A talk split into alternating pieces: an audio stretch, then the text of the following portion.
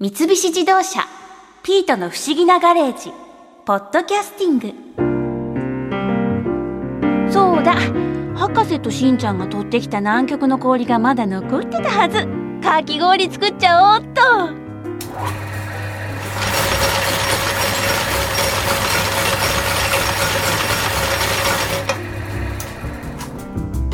あ南極の氷ってどんな感じなんだろう。雪が固まってできた氷だから雪のかき氷ってことか。で仕上げにここは定番のいちごシロップをかけていただきます。うん冷たくて美味しい。やっぱり夏はかき氷だよね。かき氷コレクションの主催者小池隆介さんのお話を聞いたらますますかき氷が好きになっちゃった。小池さんおすすめのお店っていくつかご紹介いただいてもいいですか？東京の神保町にある名護カフェさんっていうお店があるんですけどね。名護カフェ、はい。沖縄から素材をあーあ名護って沖縄の名護ですね、うんうん。でマンゴーも出したりとか、はパッションフルーツ出したりとかで別でアボカドのお店もやってるんですよ。アボカド？アボカドの料理を。ああアボカド料理の店。で、うん。そこでやっぱアボカドの料理のやっぱりお店さんなのでアボカドの扱いがとってもうまいんですね。なのでそこでアボカドマンゴーみたいな かき氷があったりするんです。ねっとりねっとりって感じですね。でもそれが絶妙なんですよえね、ー、そう。なんだマンゴー系というとそこの辺がちょっとすごくおすすめかもしれないですね。かなりこう濃厚な感じですよねそれって。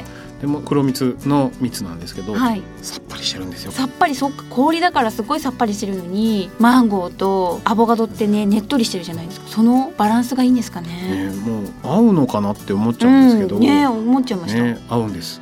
アボカドって甘い蜜とかってかけても美味しく食べれるんですね。美味しく食べれます。そこはどちらかというと甘い感じのアボカドマンゴーみたいな形ですけどもはい。例えば神奈川県の宮崎台っていうところにあるティーハウスマユールさん。マユールさん、はい、紅茶のココア専門店なんですけど、うん。ここはもうアボカドのかき氷がもうすごく人気ではい。ここはもうどちらかというと本当アボカドの良さが前面に出てる森のバターって言われるようなアボカドをうまく使われてるかき氷も提供されてるし、うん。またここも人気なお店なんですけども、はい。東京の下北沢にある下北茶園大山。ここのお店は、まあ、日本茶の専門店というかそお茶屋さんなんですね。大山さん。はい。はい、で茶師10段の方が作るかき氷という形でねえ。日本にも本当にもう数名しかおられない茶師の方がはい。作るかき氷なんですけど、うん。その方が選ぶお茶っ葉をかき氷の蜜にしてるんですね。あそれがもう渋みというかもう本当にバランスが良くて、まあ、これまでは例えばそこにほうじ茶のかき氷であったりとか抹茶氷っていうものが定番であったんですけども昨年からですかねそこにエスプーマという素材を泡にする機械があるんですけども、うん。そのエスプーマを使ったかき氷で微糖抹茶っていうのがあるんですけど、えこれはもう口どけはもう絶品ですし、うん。でこれまでのそのかき氷と違って糖分をすごく抑えられるんですよね。うん。でも甘さもしっかりしてると。これなんかは他ではなかなか食べれない茶師さんならではなのかなと思ったりはしますけどね、はい、他にもおすすめのお店とかってあります？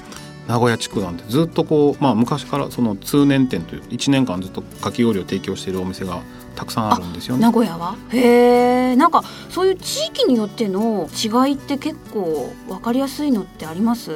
例えば沖縄行っちゃうと沖縄ぜんざいって言われるように金時豆がこうバーって大きい豆が入ってる。かき氷っていうのが主流だったりとうかしますし九州の方はもちろん白熊手も有名ですけども、はい。どちらかというと昔からそのふわっとしたかき氷が提供されることが多かったりと。うん。で九州でよく聞くのはやっぱうどん屋さんと氷っていうのがセットっていうの。うどんと氷？熱いものを食べて冷たくして出ていくみたいな。えー、そうなんだ。だいたいそういううどん屋さんに行くとかき氷売ってるんですか？九州は多いです。あえーはい。そうなんですね。えそれって普通のうどんとかき氷って味とかってなんかこだわりとかあるんですかね？その凝ったその氷がっていうよりも氷が当たり前に置いてるんですよね。でうん削りはどちらかというとふわっとしたものが多い。あー。味とかってあのシロップいろんな種類あるんですか？そういうとこって。あかき氷のそのシロップのメーカーさんとかも向こうに結構あったりするので。そうなんだぱそういう関係もあってこう皆さんこう提供されてるところが多いのかなってちょっと僕はこう思ったりしますけど。去年ぐらいにそのシロップメーカーさんが出されたものでトマトっていうものもありえます。トマト？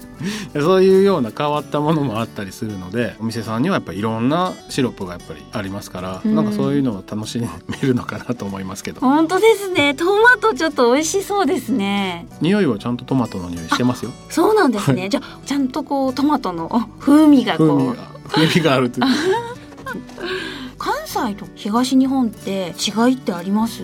今のかき氷の状況を考えると関東のかき氷は特に凝ったお店さんが多いかなとは思いますねちょっとデコラティブなうん。ちょっとものであったりそのエンターテインメントチックなものが関東はちょっと増えてきてるんですよね。はい。ただそれに関西を比べると関西どちらかというと老舗のお店さんが多かったりしますし昔からの、ただそういうところに関西も新しいお店さんも増えてきてますしここ最近でかき氷始められたお店もすごく頑張ってメニュー開発などもされているので老舗さんと新しいお店っていうのがまだ関西は切磋琢磨してるというか出てきてる感じでまだ関東ほどまあ盛り上がってる感じはちょっとないのかなという。あの関西とかその九州とかまあいろいろ食べに行かれてると思うんですけど、はい。そういうのってどうやって小池さんは行かれるんですか？もうずっと車です。あそうなんですか、はい。車で、はい。あの大阪とかも行っちゃうはいもう。あでもいいですね。ちょっとドライブしながら旅行も兼ねて美味しいかき氷を食べに行くって。あもう楽しいですよ、うん。あの街に行けばいっぱい紙どころだったりカフェだったりってありますし高速道路でサービスエリアにもはい。この時期になるとかき氷が提供されるので、そうですよね。あの中部地区では伊勢近辺であれば赤福さんの赤福氷みたいなものもあるし、そういうのはドライブしてる楽しみの一つかなと思いますよ。う。ん。サービスエリアってなんかご当地ものってすごくこうちゃんとあるっていうイメージあるんですあけりますね。ど、うん、氷にもやっぱりそういうご当地があるんですね。ありますね。大阪の堺市にあるその神袋さんっていうお店があるんですけど、神袋さん。そこのくるみ餅氷それなんかも地元の人は営業の途中にパッて寄って食べてスッと出出ていくっていうような気軽に皆さん食べておられるみたいでそのお店の周りの堺市にはいくつかそういうお店があるみたいなんですよね。その地元地元に根付いた氷もたくさんあるので。あそうですね。そのくるみ餅美味しそうですね。氷に合いそう。いやーもうペロリと食べちゃうんでついつい僕はかき氷優先で動いちゃってるんですけど、はい。でもそれはそれでこう一つの旅行にかき氷を1軒2軒混ぜていただくっていうのは夏の思い出としてはいいのかな楽しいのかなと思うので、そうですね。これからまたね 今はちょうどいい季節なので、はい。旅行がてら氷を食べるっていうのもいいですよね、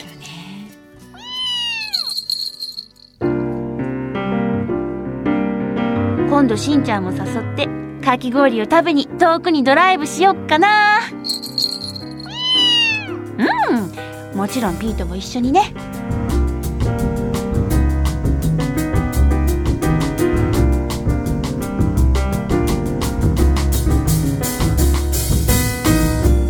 三菱自動車「ピートの不思議なガレージ」ポッドキャスティング。このお話は「ドライブ・アット・アース」三菱自動車がお送りしました。